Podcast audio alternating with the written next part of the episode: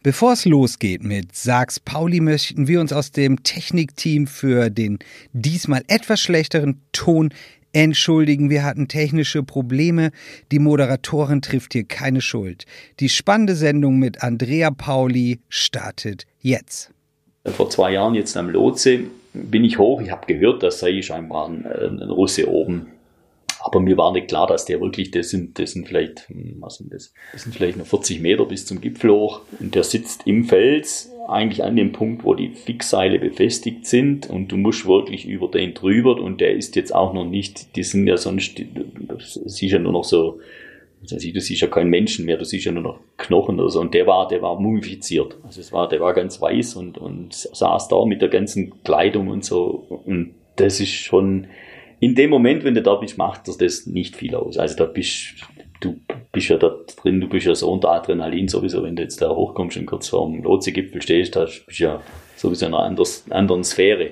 Dir kommt es nachher, wenn du wieder runterkommst, gell? dir kommt das schon.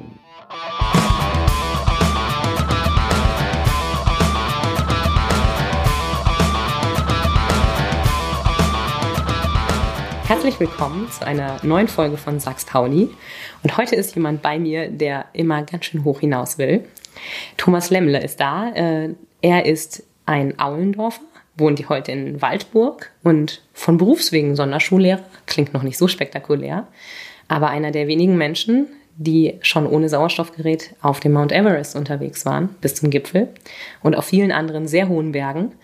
Und der es geschafft hat, ähm, vom höchsten afrikanischen Berg mal eben mit Paragliding und Mountainbiking runter zu krachen in die, in die Ebene. Also ein Extrembergsteiger aus der Region. Hallo Thomas, schön, dass du da bist. Hallo.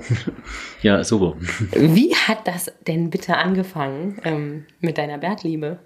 Oh, das ist, hm, wie soll ich sagen, das ist schon sehr lange her. Also schlussendlich angefangen hat das bei mir äh, relativ spät, muss ich sagen. Also mit der Bergliebe. Also das Bergsteigen hat sehr früh angefangen. Ich war früher in Ollendorf, ich war da im Alpenverein in der Jugend vom DAV und äh, bin da das erste Mal mit Bergen in Berührung gekommen. Das hat mich aber noch nicht so fasziniert. Das war halt nett in der Jugendgruppe. Ähm, richtig fasziniert hat mich das später. Ich war dann, ähm, bin dann über ein paar Umwege, früher musste man noch zur Bundeswehr gehen, bin dann nach Sonthofen gekommen in den Skizug und habe dann dort ähm, auch erstes Mal mit Skifahren und Klettern auch äh, intensiver angefangen. Und danach habe ich äh, Studium begonnen in, in Weingarten an der Pädagogischen Hochschule.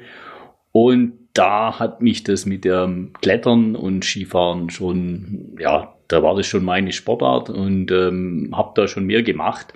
Und das war dann auch die Zeit während dem Studium, als ich das erste Mal ähm, die Idee hatte, mal aus, dem, aus den Alpen heraus auf den hohen Berg zu gehen. Wenn du sagst, mehr gemacht, ähm, ordne das bitte mal so ein bisschen ein für uns. Also über welche Höhenmeter reden wir da? Was für Touren waren das, wo du gesagt hast, das ist jetzt über das hm. hinaus, was so der, der Standardstudent aus der Region in seinen Semesterferien? Also bei mir waren das schon in erster Linie war es Klettern natürlich. Wir hatten ja in Ravensburg diesen Kletterturm mhm. konnten dann eben auch hier vor Ort klettern. Man musste jetzt nicht mehr in die Alpen fahren oder ins Donautal.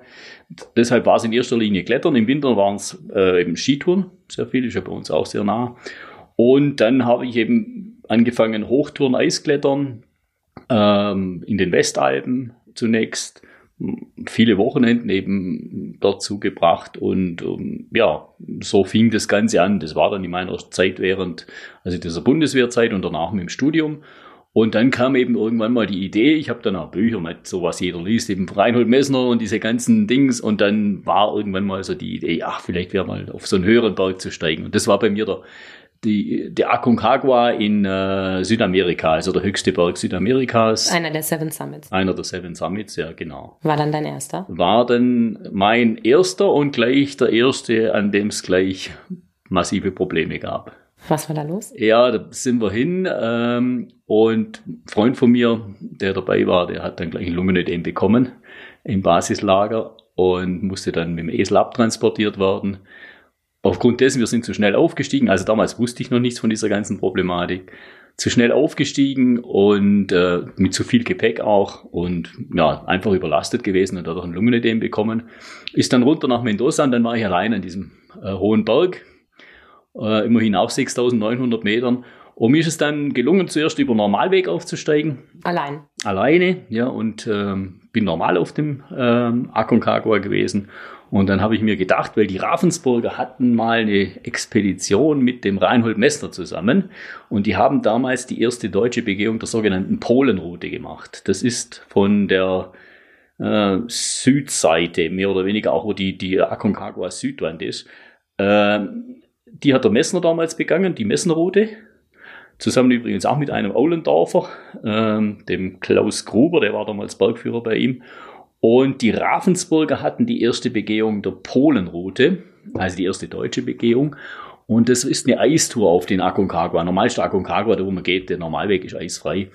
Und die habe ich dann, ich bin dann rund um den Berg herum, habe ein Zelt hingestellt und dann habe ich den Aconcagua damals für meine Verhältnisse relativ schnell. Also ich bin über die, damals über diese Polenroute aufgestiegen, auf den Gipfel und auf den Normalweg wieder runter an einem Tag und bin am nächsten Tag rüber und habe mein Zelt wieder geholt. Wie viel, äh, wie viel Höhenmeter waren das? Das sind, ich weiß nicht mehr genau, 6, 9 unten das Camp. Also so rund 3000 Höhenmeter.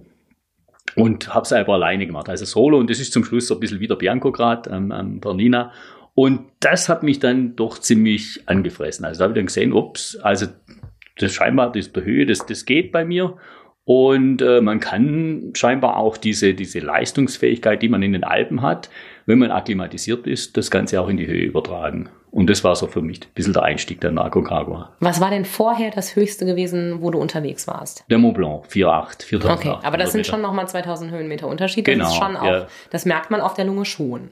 Das merkt man äh, in der Leistungsfähigkeit. Man muss einfach wissen, die Leistungsfähigkeit nimmt pro 1000 Höhenmetern etwa 10% ab. Ab einer Höhe von zweieinhalbtausend. Also wenn ich jetzt auf 6.500 bin, dann habe ich noch, äh, das sind vier, dann habe ich 40% weniger Leistungsfähigkeit wie hier unten. Also das merkt man einfach. Okay. Aber das habe ich ganz gut weggesteckt damals und äh, das war dann so ein bisschen mein Einstieg in die ganze Problematik oder die ganze Sache Problematik ist gut. und äh, habe mich dann auch nicht mehr losgelassen. Äh, ich habe dann mehr Bücher gelesen. Mein Ziel war ursprünglich nicht ähm, in Weingarten zu studieren, sondern ich wollte eigentlich nicht Lehramt studieren, sondern ich wollte Medizin studieren. Äh, habe aber so ein bisschen eine Lö Notlösung mit, mit äh, Lehramt in Weingarten.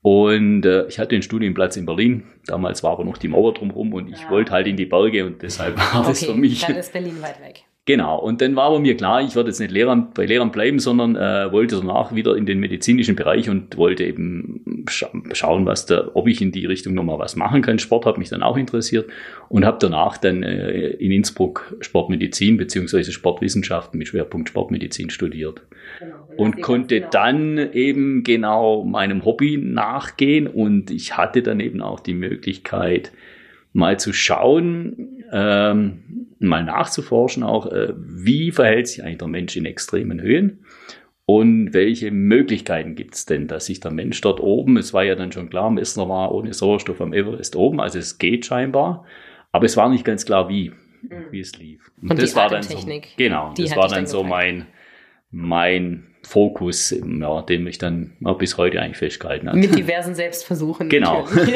Du warst dein eigenes Forschungsobjekt. Genau. Ja. Genau. Du hast dann auch eine Atemtechnik entwickelt, die dir das überhaupt möglich macht. Kannst du mir verraten, wie genau ich mir das vorstellen muss? Also man muss sich so vorstellen, wenn man in die Höhe geht, ist der im Prinzip so, dass der, der Sauerstoffpartialdruck, also der, der Sauerstoffdruck in der, Außenat in der Außenluft abnimmt. Also wir haben hier unten eben, wir haben also ein, ein Gasgemisch und das besteht aus 21 Prozent Sauerstoff. Und dieses Gasgemisch, das bleibt gleich, also egal wie hoch wir sind. Also diese 21 Prozent von dem Sauerstoff sind immer in diesem Gemisch drin. Was sich verändert, ist eben der Druck. Und der Sauerstoff, der gelangt über ein Druckgefälle in unsere Zellen. Das heißt, je höher der Außendruck ist, desto mehr Sauerstoff kommt in der Zelle an. So, wenn jetzt der Außendruck abnimmt, dann kommt einfach weniger Sauerstoff an. Das sind ungefähr, was man sagt, diese 10% pro 1000 Höhenmeter, die man weniger hat. Also man hat einfach auf Höhe des Mount Everest noch ungefähr ein Drittel des Sauerstoffdrucks wie hier unten und deshalb auch nur noch ein Drittel von dem Sauerstoff ungefähr zur Verfügung. So, Jetzt habe ich ähm, über verschiedene Forschungsergebnisse, die es schon gegeben hat, äh, festgestellt, dass diese 21% Sauerstoff oder dieser Sauerstoffdruck, den wir hier außen haben, nicht dem entspricht, was wir in der Lunge haben.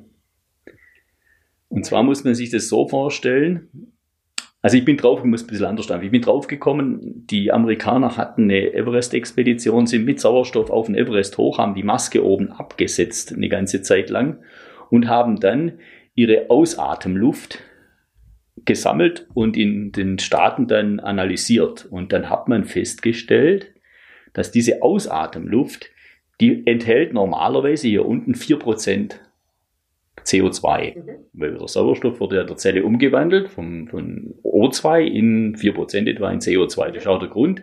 Darum haben wir in der Ausatemluft etwa 17% Sauerstoff und 4% CO2. Einatemluft 21%. Ja. Gell? Das ist auch der Grund, wieso wir jemanden beatmen können. Weil wir ja immer noch 17% Sauerstoff haben. Ja. So, jetzt haben wir also, das heißt, ich habe in der Ausatemluft etwa 4% Kohlendioxid. Und die haben jetzt festgestellt, als sie das da oben analysiert, also diese Ausatemluft analysiert haben, haben die festgestellt, nee, das stimmt nicht.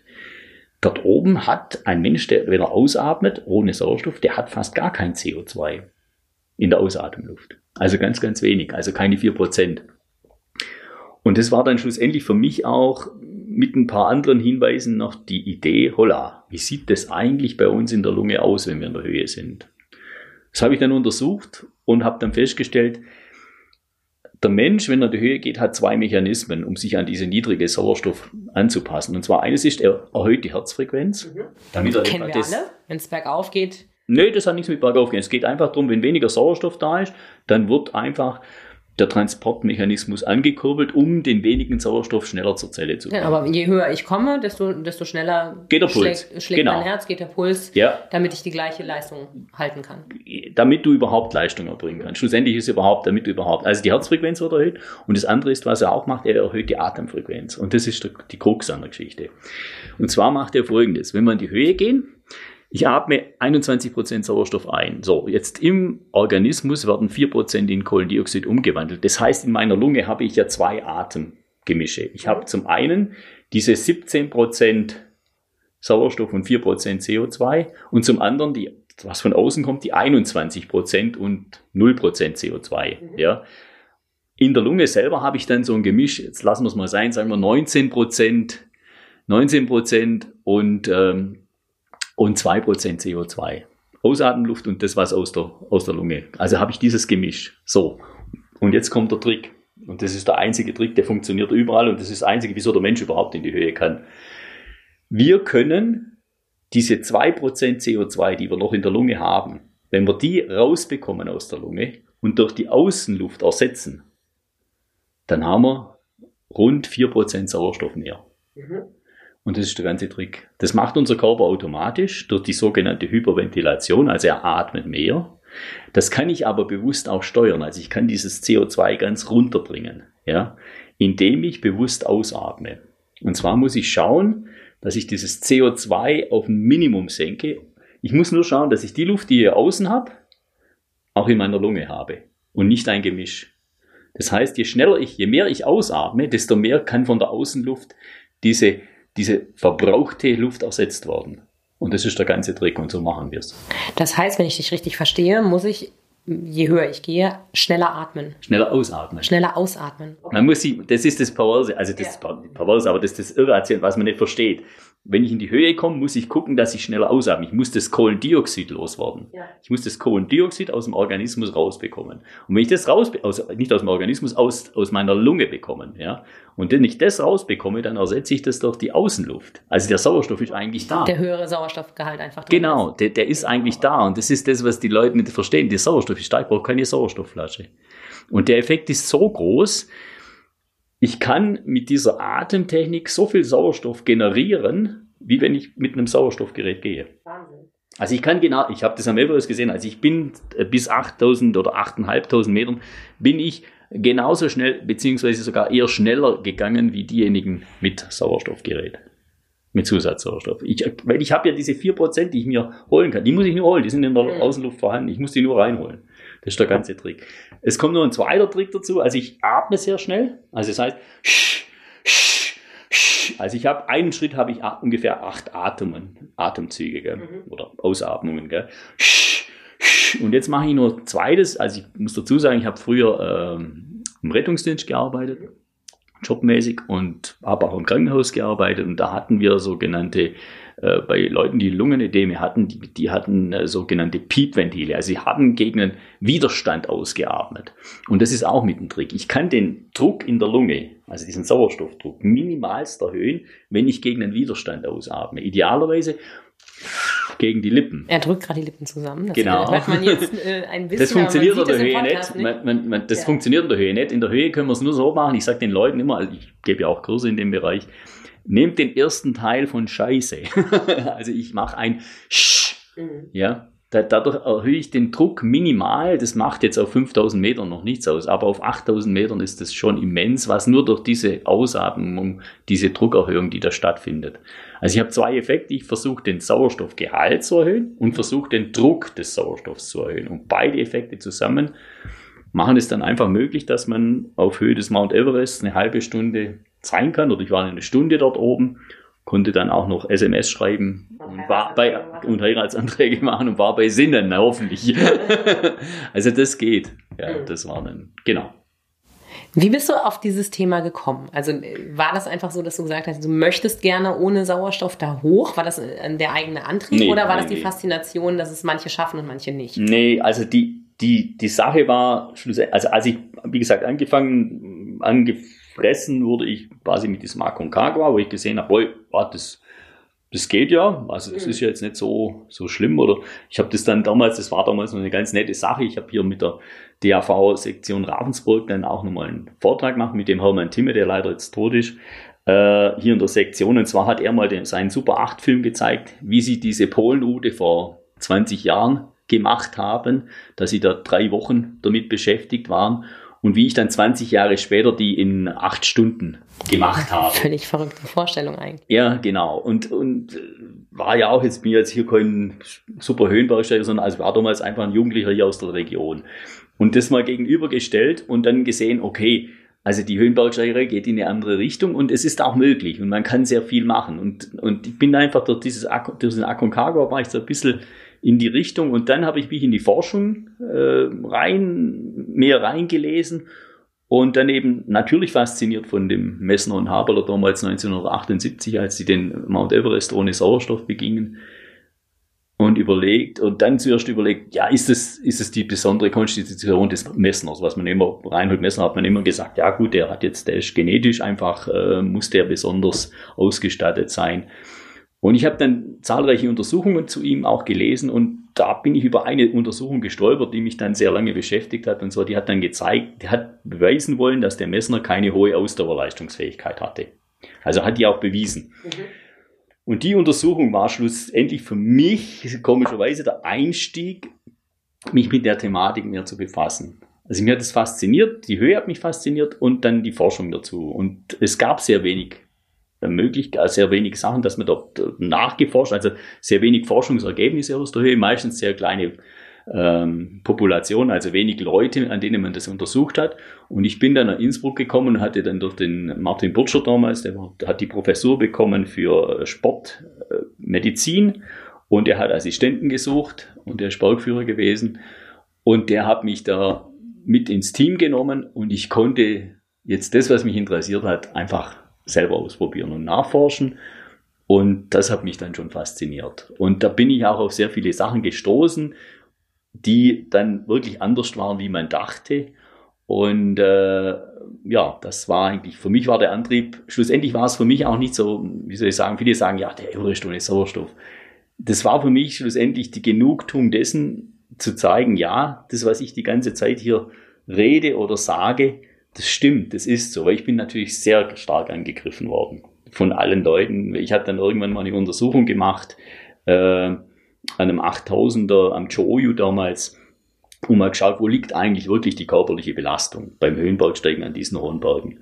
Und habe dann festgestellt, ja, diese Belastung, die rein die, Phys die physische Belastung ist nicht höher wie beim Trekking, beim Bergwandern im, ja. in Nepal Das ist die gleiche Belastung, physiologisch gesehen. Okay. Ist nicht höher, wenn ich auf den Choyu, also kommerzielle Expeditionen, also Mhm. muss ich sagen, die ist nicht höher.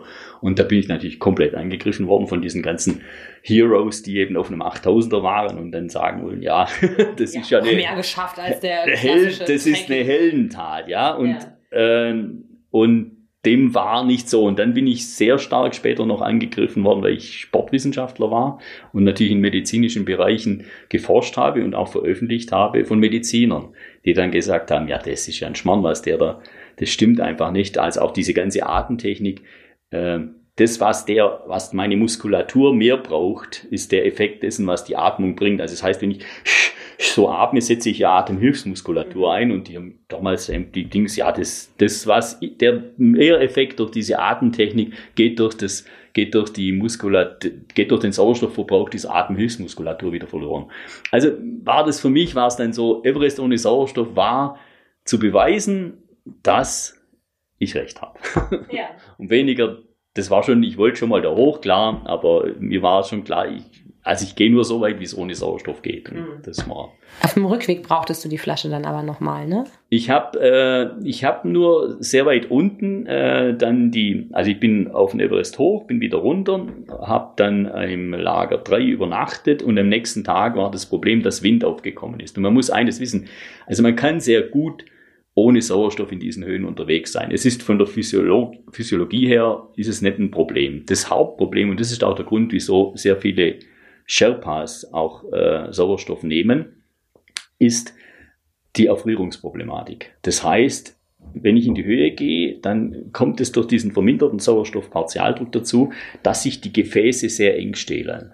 Also in der Peripherie, also in den Händen und den Füßen, werden die Gefäße ganz eng. Das heißt, die werden eigentlich nicht mehr durchblutet. Das ist auch der Grund, wieso man an ganz hohen Bergen, also ich sage jetzt mal an Bergen über 8500 Metern, funktioniert es nicht mehr nur durch Isolation, seine Zehen und Finger äh, warm zu halten. Du hast eine Schuhheizung in diesen Ich Fällen muss, dabei. ich, es geht gar nicht mehr anders. Deshalb das ist der Grund, wieso Messner keine Zehen mehr hat. Der wusste das nicht, oder wusste das, der wusste das schon, aber er hatte damals noch nicht die Möglichkeiten.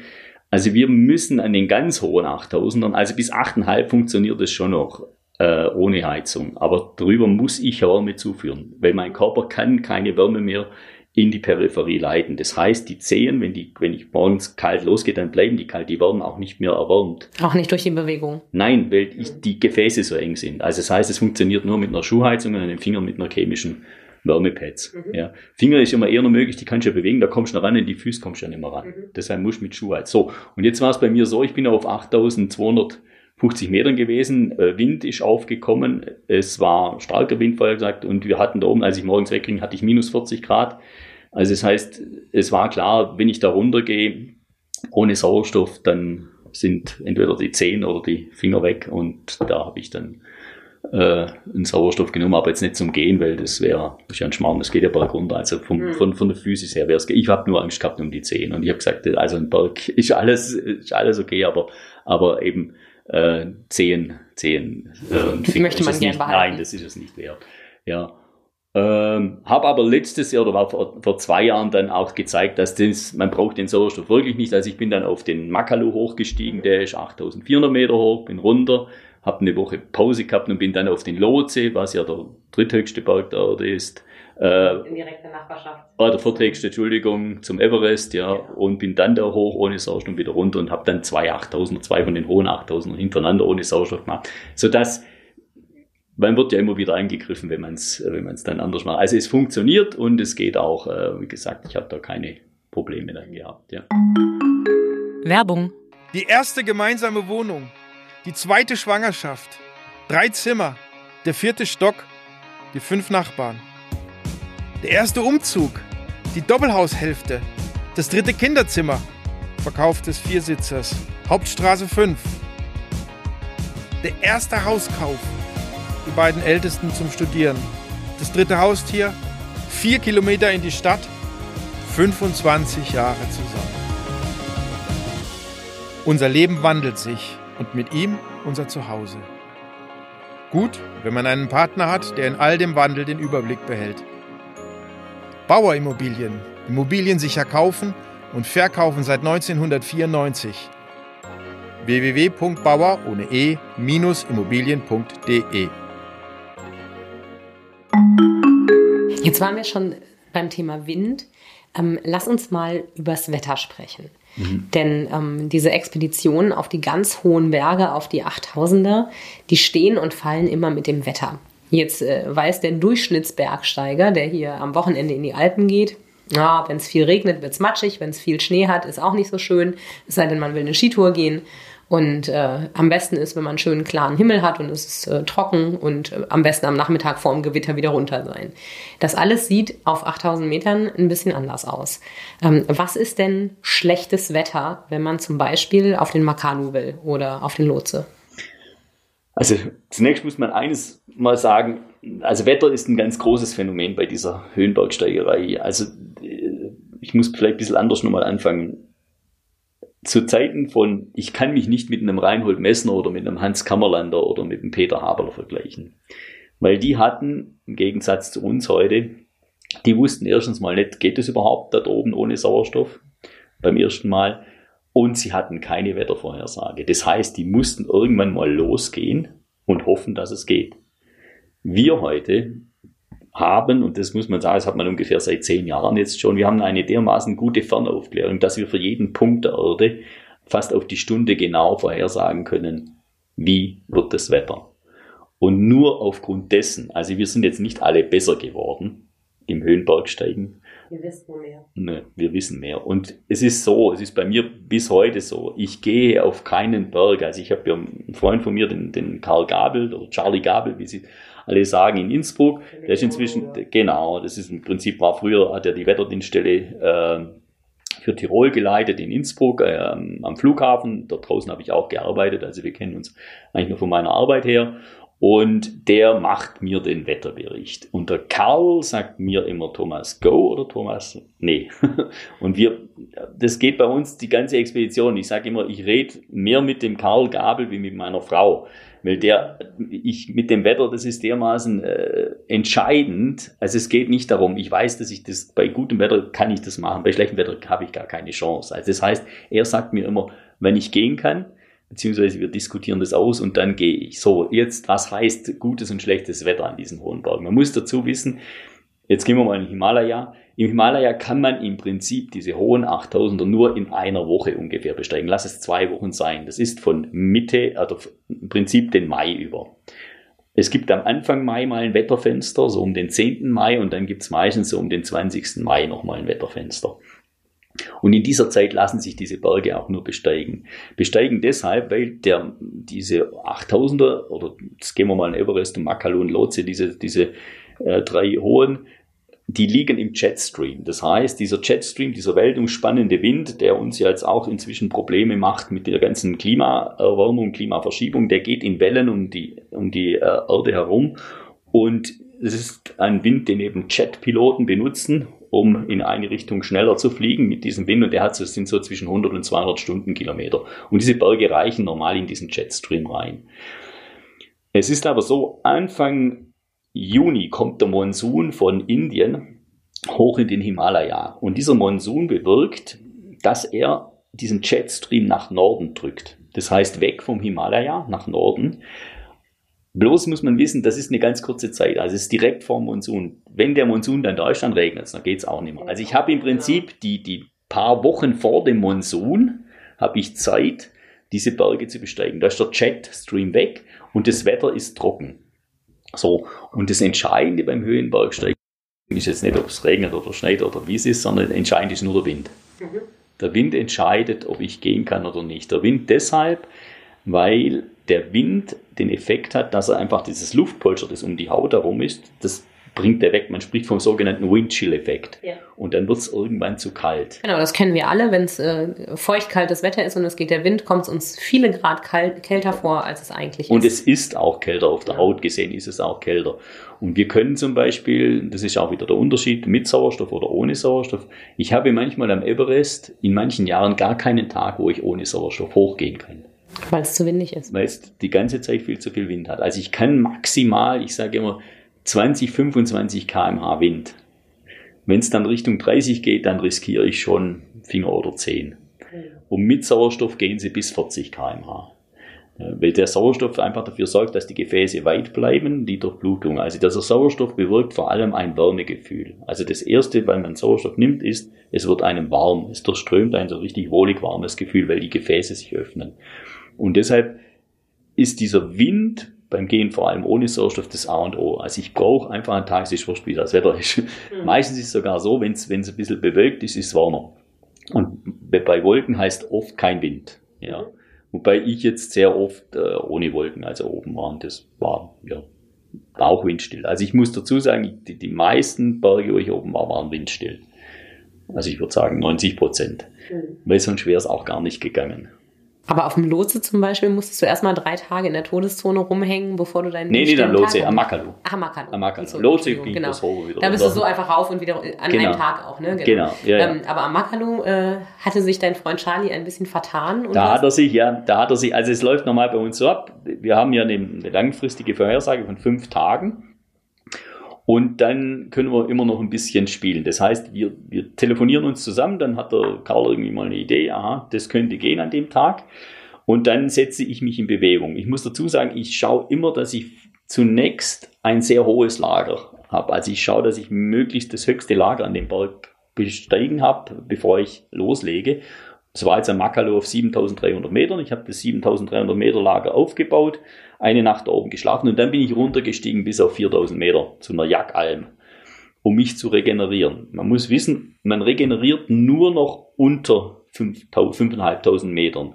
Je tiefer, desto besser. Das habe ich von einem Russen, der früher, der Anatoly Bokreev, hat es immer so gemacht am Everest. Das war der einzige westliche Westler, der an Everest ohne Sauerstoff äh, geführt hat. Und der ist immer hoch ans Südkohl und dann ist er runter bis nach ins ähm, äh, unterhalb vom Kloster in Tengboche und hat sich da erholt und dann ist er in einem Zug hoch immer auf Everest ohne Sauerstoff. Also der hat mich auf die Idee gebracht, habe das dann auch selber ein paar Mal ausprobiert, funktioniert bei mir auch so. Das heißt, ich gehe runter auf viereinhalbtausend Meter oder sowas, erhole mich dort und warte dort Wetterbericht ab. So, und dann kriege ich einen Wetterbericht. Und dann habe ich ja fünf Tage vorher Zeit. Okay, jetzt sagt er mir, also pass auf, der und der Tag funktioniert.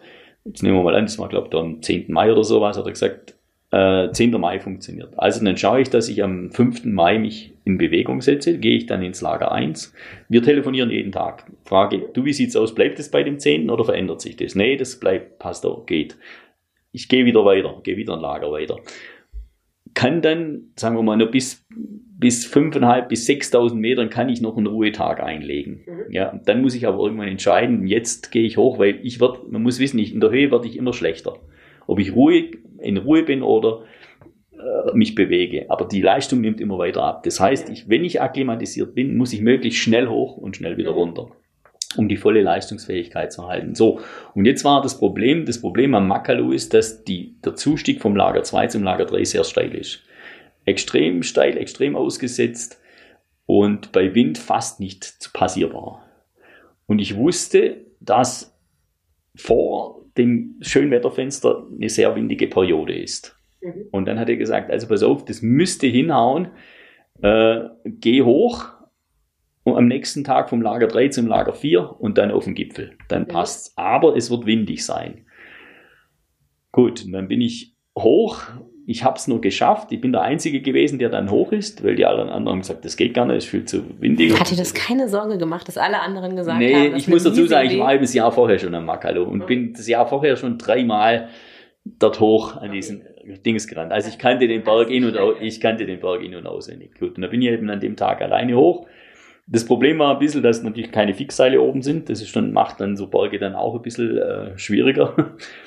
Und äh, Vielleicht für diejenigen unter uns, die keine Bergsteiger sind, Fixseile sind äh, Seile, die im Berg quasi schon fest installiert sind, wo man auch äh, sich sichern kann, wenn man allein unterwegs ist und nicht selber irgendwie noch was Nee, festmachen nee, es ist ein bisschen anders. Also es ist so, diese, wenn man hier vom Bergsteigen redet, hat es ja nichts mit den Alpen zu tun. Man kann sich ein bisschen vorstellen wie ein Klettersteig in den Alpen. Also die klassischen 8000er, diese 14, die es da gibt, die werden jede Saison von Sherpas zu meistens am Anfang der Saison mit Fixseilen ausgestattet. Das heißt, ich klink mich unten ein und dann läuft ein Seil durch bis zum Gipfel. Und diese Fixseile, wie gesagt, das tun meistens die größeren Expeditionen, die Sherpas der größeren Expeditionen legen. Oder ich habe früher auch als äh, Expeditionsleiter geschafft, dann habe ich es gemeinsam mit den Sherpas gelegt, aber jetzt bin ich meistens alleine unterwegs. Das heißt, ich muss dann warten, entweder bis so ein Fixseil drin ist oder ich kenne mich so gut aus und denke, es geht auch ohne Fixseil.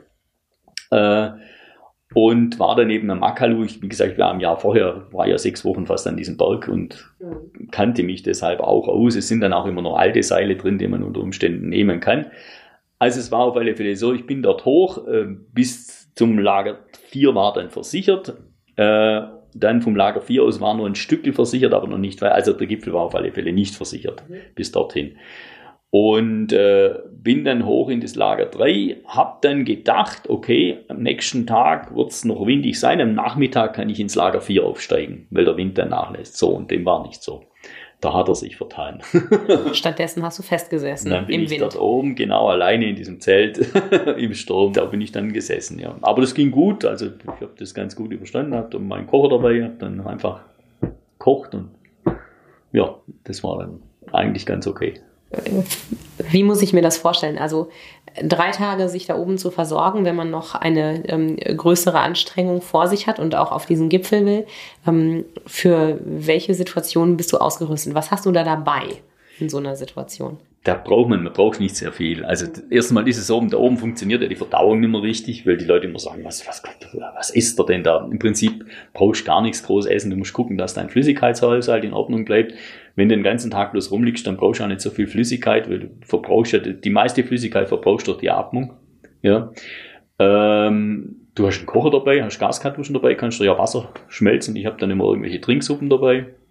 Und dann äh, meistens Gummibärle die kriege ich immer ganz gut runter und irgendwie einen Speck. Mhm. Und mehr ist es nicht. Und Gas halt. Entscheidend ja. ist eben, dass Gas dabei hast. Dass du einfach zwei Gaskartuschen dabei hast, dass du einfach für die Zeit äh, Wasser machen kannst. Es geht ja. nur ums Wasser, also es geht eigentlich nur ums Trinken. Genau, damit man nicht verdurstet da oben eigentlich. Ja, damit das Blut dünn bleibt ja. in erster Linie. Also um den Durst geht's gar nicht, aber du musst halt gucken, ähm, das Blutplasma geht verloren. Also wenn, wenn du eine Dehydration, also wenn du Wasser verlierst, verlierst du einfach auch Blutflüssigkeit, Blutplasma, dadurch wird das Blut dicker, das Blut äh, fließt nicht mehr so gut, das heißt, deine Leistungsfähigkeit geht nach unten und das größere Problem ist, das, das Thromboserisiko nimmt natürlich ja. immens zu. Gell? Und das ist ja mit das, das Ding, man denkt ja immer, die Leute kommen so viele durch Höhenkrankheit um, also Höhenlungenödem oder Höhenhirnödem, das stimmt gar nicht, das ist mal das Größte, die meisten Unfälle passieren durch Thrombosen. Also die, die Eindickung des Bluts aufgrund ähm, aufgrund Flüssigkeitsverlust und Immobilität und dann eben hier irgendwelche Kauerstellungen und dann stehst du auf und dann löst sich dieser Thrombus und genau. So passiert das mal, also passieren die meisten äh, Unfälle mhm. beim Höhenbergsteigen. Gut, wenn man das alles weiß und sich dann ein bisschen im Griff hat und sich in der Höhe kennt, ich würde das jetzt niemandem raten, das am Anfang der Karriere zu machen, so eine Tour, sondern man muss ja einen Körper schon sehr gut kennen, man muss wissen, wie man reagiert. Und ich sage immer, ich, wenn ich das alleine mache und, und keinen Druck von irgendwoher habe. Wenn es mir nicht passt, dann steige ich einfach ab. Mhm. Also ich muss ja nicht da oben bleiben. Das ist, da ist ein Fixal bis zum Lager 3. Ich hätte auch runtergehen können. Ja. Bei dem Sturm wäre das nicht ganz einfach, aber ich wäre schon runtergekommen. Gell? Diese Entscheidung, wenn es nicht mehr geht, umzudrehen, treffen ja nicht alle. Und äh, wer auf diese ganz hohen Berge will, der muss manchmal buchstäblich über Leichen gehen. Ähm, es ist ja relativ bekannt, dass am Everest mehrere Leichen sind, an denen man vorbeigeht, wenn man die, die klassischste, die geführten Routen geht. Ähm, du musstest über äh, die Leiche eines Russen steigen, am Lotse war das, glaube ich, ne? Ähm, was geht dir da durch den Kopf, wenn, wenn man, also ich, für mich ist das sehr schwer vorstellbar, was man fühlt, wenn man äh, sieht, hier, hier liegt eine Leiche oder hier sitzt eine Leiche und ich muss jetzt über den drüber klettern oder an dem vorbeigehen. Dann, wenn der Tod so offensichtlich der Begleiter ist. Also das ist schon, ja, wie soll ich sagen, es ist natürlich, also am Lotse habe ich es einfach ganz krass erlebt. Also ich habe schon früher erlebt, ich habe es einmal am, am Manaslu erlebt, da bin ich mal vorgestiegen, da haben sich die Sherpas oben immer weiter getraut, äh, zum Lager 4 hoch damals. Äh, das war Blankeis und dann hab, bin ich dann vor und habe gesagt, also geben wir die Eisschrauben und Seil sichert mich und dann gehe ich übers Blankeis hoch und lege das Fixseil noch rein. Und bin dann hoch, hab dann gesehen, oh, da drüben, da ist ja so ein, da ist, glaube ich, ein Zelt ausgearbert. Also ausgearbert heißt es, wenn das, wenn das Eis also abschmilzt, dann kommen einfach alte Sachen heraus und ich dachte, das sei ein Zelt. Und da habe ich gedacht, ah ja gut, da kannst dann machst du da einen, machst du einen Fixpunkt. Fixpunkt heißt, ich muss dieses, diese Fixseile müssen ja befestigt werden. Normalerweise macht man das im, im Schnee im Firn mit so Ankern, so Alu, äh, Dreiecks-Alu-Stangen quasi. Und oben ist dann das Seil befestigt. Und im Eis macht man es eben mit Eisschrauben. Und diese Eisschrauben, die dreht man dann ins Eis rein. Und da kann man dann das Fixseil dran befestigen. Ich bin also da hoch mit zwei Eisgeräten hoch an diese vermeintliche äh, Stelle, an der eben dieses Zelt, ich dachte, es sei ein Zelt ausgearbeitet ist, und kommt dorthin und dann ist aus dem Zelt raus, also es ist quasi noch ein Schädel und die Hand einer Leiche, also die stand so da. Mhm. Und äh, Mit ich konnte aber, Fingern. Genau, und ich konnte, ich konnte, aber ich das Seil war aus, ich musste da einen Fixpunkt machen. Also ich habe dann den Fixpunkt an dieser Leiche gemacht und bin dann, äh, der Schaufer kam dann mit dem nächsten Seil und bin dann weiter. Also an dem Jahr musste jeder an dieser Leiche mhm. vorbeigehen, die ja Makalu war. Das ist schon super surreal. Im ersten Moment macht es da eigentlich gar nichts aus, dass du siehst, ah, das ist, okay, das ist eine Leiche, das kommt da dann immer. Also ich habe aber dieses Bild zum Beispiel von dieser Leiche habe ich immer vor, wenn ich mich jetzt wieder, ich habe das Bild im Moment vor Augen, wie die mhm. dort war. Das war so das erste krasse, wo ich mal wirklich mit, mit, der, mit Leichen direkt zu tun hatte. Und dann jetzt eben äh, vor zwei Jahren jetzt am Lotse bin ich hoch, ich habe gehört, dass sei scheinbar ein, ein Russe oben. Aber mir war nicht klar, dass der wirklich, das sind, das sind vielleicht, hm, was sind das? Das sind vielleicht noch 40 Meter bis zum Gipfel hoch. Und der sitzt im Fels, eigentlich an dem Punkt, wo die Fixseile befestigt sind. Und du musst wirklich über den drüber. Und der ist jetzt auch noch nicht, die sind ja sonst, du siehst ja nur noch so, du siehst ja keinen Menschen mehr, du siehst ja nur noch Knochen oder so. Und der war, der war mumifiziert. Hm. Also es war, der war ganz weiß und, und saß da mit der ganzen Kleidung und so. Und das ist schon, in dem Moment, wenn du da bist, macht das nicht viel aus. Also da bist du bist ja da drin, du bist ja so unter Adrenalin sowieso, wenn du jetzt da hochkommst und kurz vor dem Lotse-Gipfel stehst, da bist du ja sowieso in einer anders, anderen Sphäre. Dir kommt's nachher, wenn du wieder runterkommst, gell? dir kommt es schon und denkst, boah, es ist, ja, das zeigt einfach, der Grad für Fehler ist sehr, sehr klein. Also du musst dir schon ständig im Klaren sein, wenn du in diesen Höhen unterwegs bist, ist das jetzt noch safe für mich? Also kann ich das jetzt noch machen oder ist, habe ich irgendwelche Bedenken? Und wenn ich irgendwelche Bedenken habe, so bin ich schon drauf, dann bin ich weg, dann gehe ich.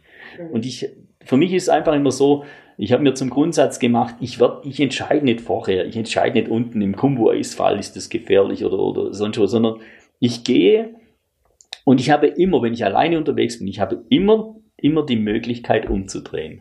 Ich habe ja keinen Druck, das ist doch wurscht, ob der Thomas Lemme jetzt auf diesem 8000er war oder nicht. Das interessiert hier in Oberschwaben, ich würde mal sagen, fast niemanden.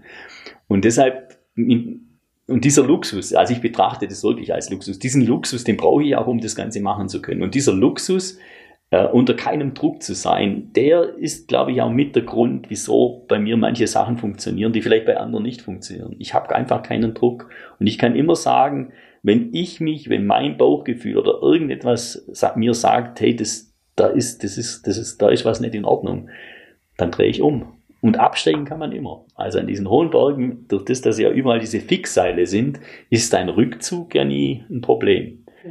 Nur zu sagen, ich drehe jetzt um, das ist eben für viele Menschen ein Problem, weil sie einfach einen zu großen Druck haben oder zu viel Geld dafür ausgegeben. Es sind ja immer diese, diese ähm, externen Sachen, die einen dann schlussendlich in, in so eine Misere reinbringen. Der Mensch, der da oben an dem Lotse saß, ja, der, der hat viel weiter unten schon Probleme gehabt. Wieso geht der weiter? Wieso ja. geht der weiter? Okay? Wenn ich unten schon Probleme habe, wieso gehe ich dann noch dort hoch? das ist für mich nicht, das sind dann so Sachen, die schon schwer nachvollziehen. Und es passiert einfach jedes Jahr sehr viel. Aber es passiert nicht sehr viel, weil das gefährlich ist, sondern weil die Menschen sich nicht richtig einschätzen. Also es ist einfach, und je mehr Geld im Spiel ist, desto mehr Fehlentscheidungen werden mhm. getroffen. Weil da sagt einfach jeder, hey, ich habe jetzt da 60.000 Euro gesetzt, habe meinen Jahresurlaub genommen jetzt und jetzt gehe ich hoch. Und klar, und wenn ich da Kopfweh habe und mir ist bei üblich, das ist ja normal schon in der Höhe so. Mhm. Nein, man kann Höhenberg steigen und man kann sich wohlfühlen dabei. Also ich habe das einfach an mir selber erlebt. Es muss nicht, ich muss da nicht auf dem letzten Hemd daherkommen und, und ich muss nicht, ich kann das auch mal genießen. Also ich, am Lotse oben konnte ich das voll genießen. Gell? Mhm. Dann mal runterzuschauen auf den Berg, wo ich früher 14 hm, Mal war ich da oben auf dem Island Peak, der ist auch 6200 Meter und mal von oben auf diesen Island Peak. Das war für mich schon faszinierend. Gell? Das, das sind dann auch so Momente, wo du sagst, ja, das ist schon cool auch. Und dass es geht und dass man sich wohlfühlt dabei und auch einen klaren Kopf halten kann. Ja. Aber es gab auch die Berge, wo quasi der zweite Gedanke nach ich bin oben war, jetzt muss ich wieder runter. Also dieses oben stehen, runter gucken und genießen gibt es nicht immer, oder? Nee, gibt es nicht immer. Also auch am Makalu war das nicht so. Also es ist meistens so, bei den ganz hohen Bergen ist es schon so, dass du sagst, ähm, ich habe es meinem Sohn letztes Mal versucht zu erklären. Wenn der, der ist in der Leichtathletik. Also wenn ich in der Leichtathletik am Start bin und dann komme ich irgendwann ins Ziel, dann ist der Wettkampf ja vorbei. Und viele Leute denken, und das ist ja der Irrglaube, der Gipfel oben sei das Ziel. Das heißt, ich gebe mich da alles und dann bin ich am Gipfel oben und dann habe ich es ja geschafft. Und das ist, das sind ja die, die darum kommen auch die meisten Leute im Abstieg ums Leben, weil der Gipfel ist nicht das Ziel, das Gipfel ist die Halbzeit. Und bei einem 8000er ist, ist es wirklich so.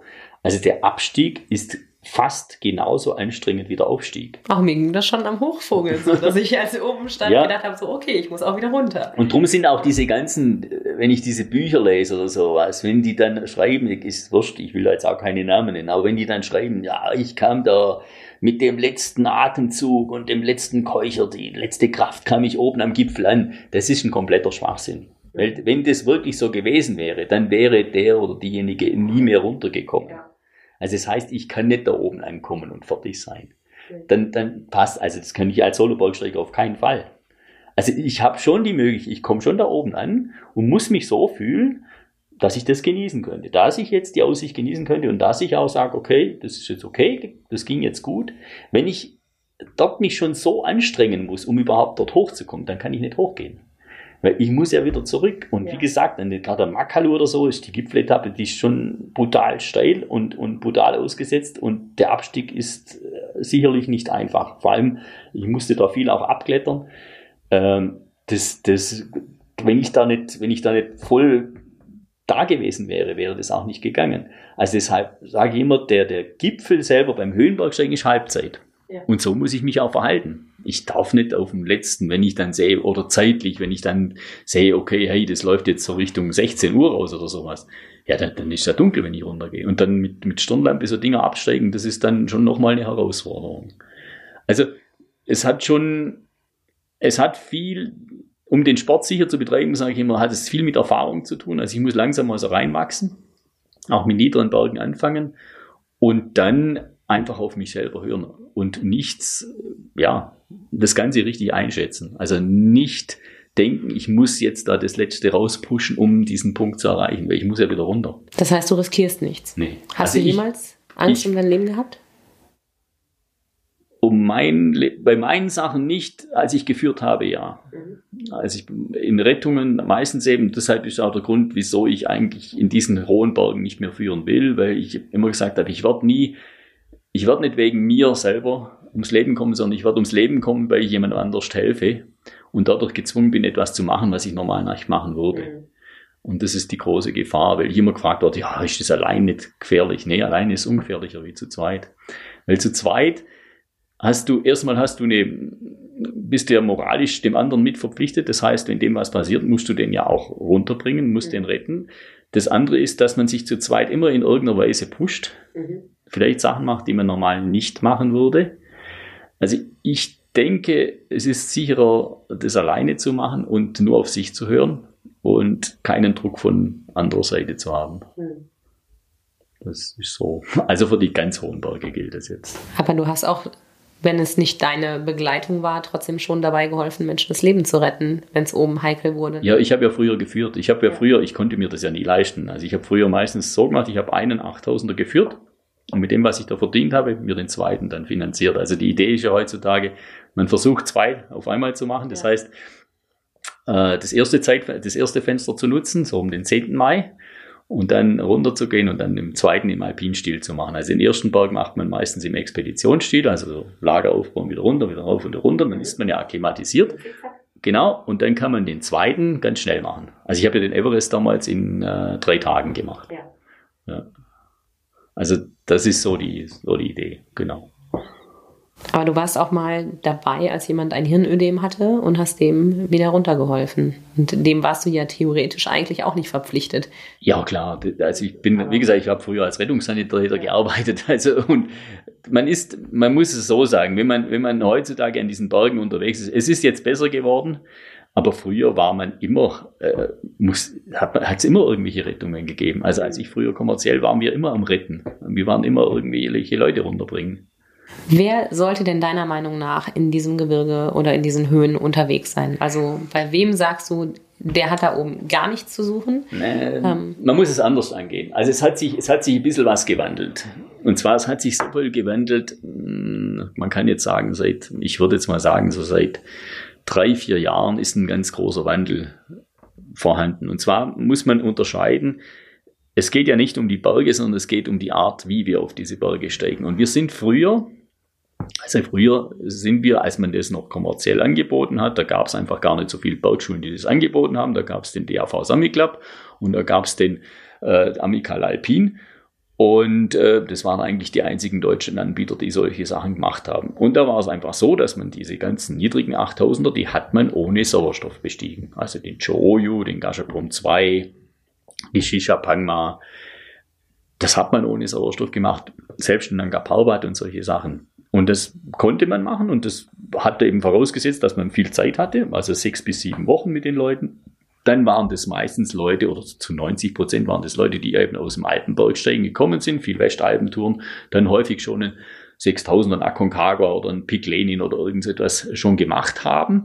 Das waren also Bergsteiger. So, dieses ganze System ist inzwischen passé. Mhm ich will mal sagen, Tourismusbranche geworden. Genau, also heute sind mehr Nicht-Bergsteiger an den 8000ern wie Bergsteiger. Am Everest würde ich sogar sagen, am Everest sind heute 90 Prozent Leute am Berg, die überhaupt nichts mit Bergsteigen am Hut haben. Die reinen Bergsteiger, das ist ein ganz, ganz kleiner Prozentsatz. Also die, die heute im Everest sind, das sind in jedem Jahr ungefähr 1000 Leute. Das würde ich mal sagen, 950 Leute haben nichts mit Bergsteigen am Hut. Das ist Tourismus heute. Und zwar funktioniert das ganze Ding heute so, dass man alle 8000er heute mit Sauerstoff besteigt. Also das heißt. Und Sherpa. Das ist sowieso klar. Ja, du bist ohne hoch, ne? Ja, ich bin hoch. selber getragen. Ja, ja, ja, ja.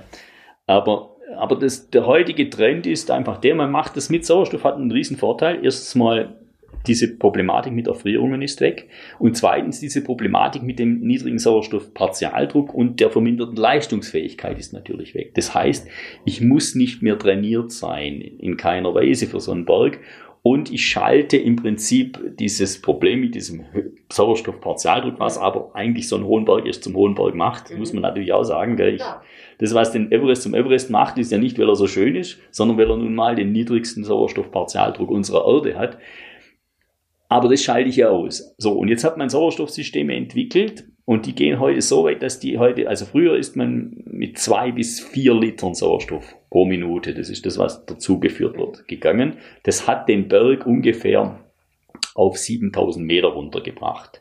Also das heißt, wer früher auf den Pik Lenin steigen konnte oder einen, Aconcagua, der konnte locker auch auf den, mhm. auf den äh, Everest. So, und jetzt hat man Sauerstoffsysteme, die gehen bis 6 Liter pro Minute. Der Berg ist also oben an der Spitze dann noch um die 6000 Meter hoch.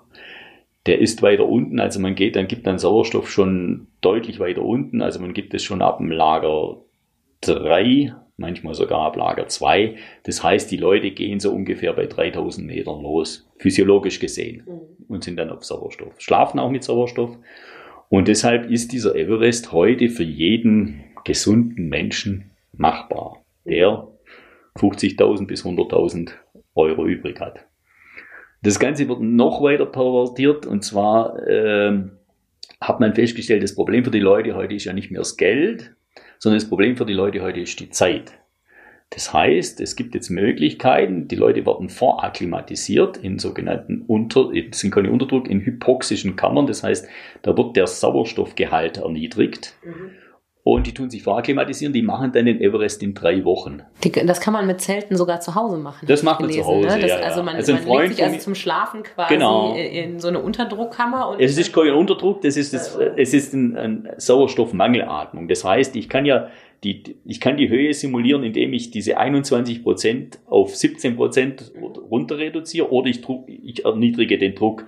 Das Druckerniedrigen, das gibt's, es gibt auch Häuser, die sowas haben. Also in, in Norwegen und Schweden haben sie zum Beispiel ganze Langlaufbahn, oder früher in der DDR hatten sie eine Langlaufbahn, die mit Unterdruck damit die die, äh, die Leistungsfähigkeit zu genau, steigern. damit die halt 2000 äh, Höhe 2000 Meter Höhe simulieren konnten. So, das geht aber heute einfacher. Man tut einfach diese 21 Prozent Sauerstoff reduzieren. Ja. ja, und die reduziert man von mir aus auf 17 Prozent oder 16 Prozent und dann hat man eine Höhe von 4000 Metern. Ja. Und kann sich schön im heimischen Schlafzimmer Genau, und da gibt es eben so Möglichkeiten. Ein Freund von mir in Sonderhofen macht es, der bietet diese Maschinen an. Und dann kann man sich zu Hause in dieser Höhe einfach schlafen. Ist mhm. total, also für eine Partnerschaft nicht gerade förderlich. Schlafen kann man auch nicht, ist ziemlich laut. Und man kann sich auch zu Hause auf dem Fahrradergometer oder auf dem Laufband dann mit einer Maske auch äh, in dieser Höhe einfach diese Luft einatmen und sich so akklimatisieren. Es funktioniert auch so. Wir haben damals in Innsbruck die ersten Studien dazu gemacht. Das geht schon. Äh, man ist jetzt aber natürlich auch schon wieder am überlegen, ist das jetzt Doping, ist das noch bei Fairmeans oder wie soll man das handhaben? Sei es wie es ist, auf alle Fälle lässt sich's vermarkten. Es gibt einen Veranstalter in Österreich, der bietet es inzwischen an und der macht ein Everest dann in vier Wochen, drei bis vier Wochen mit diesem System. Und ähm, die machen es so, dass sie einfach die Fixseite alles reinlegen, den Sauerstoff parat legen.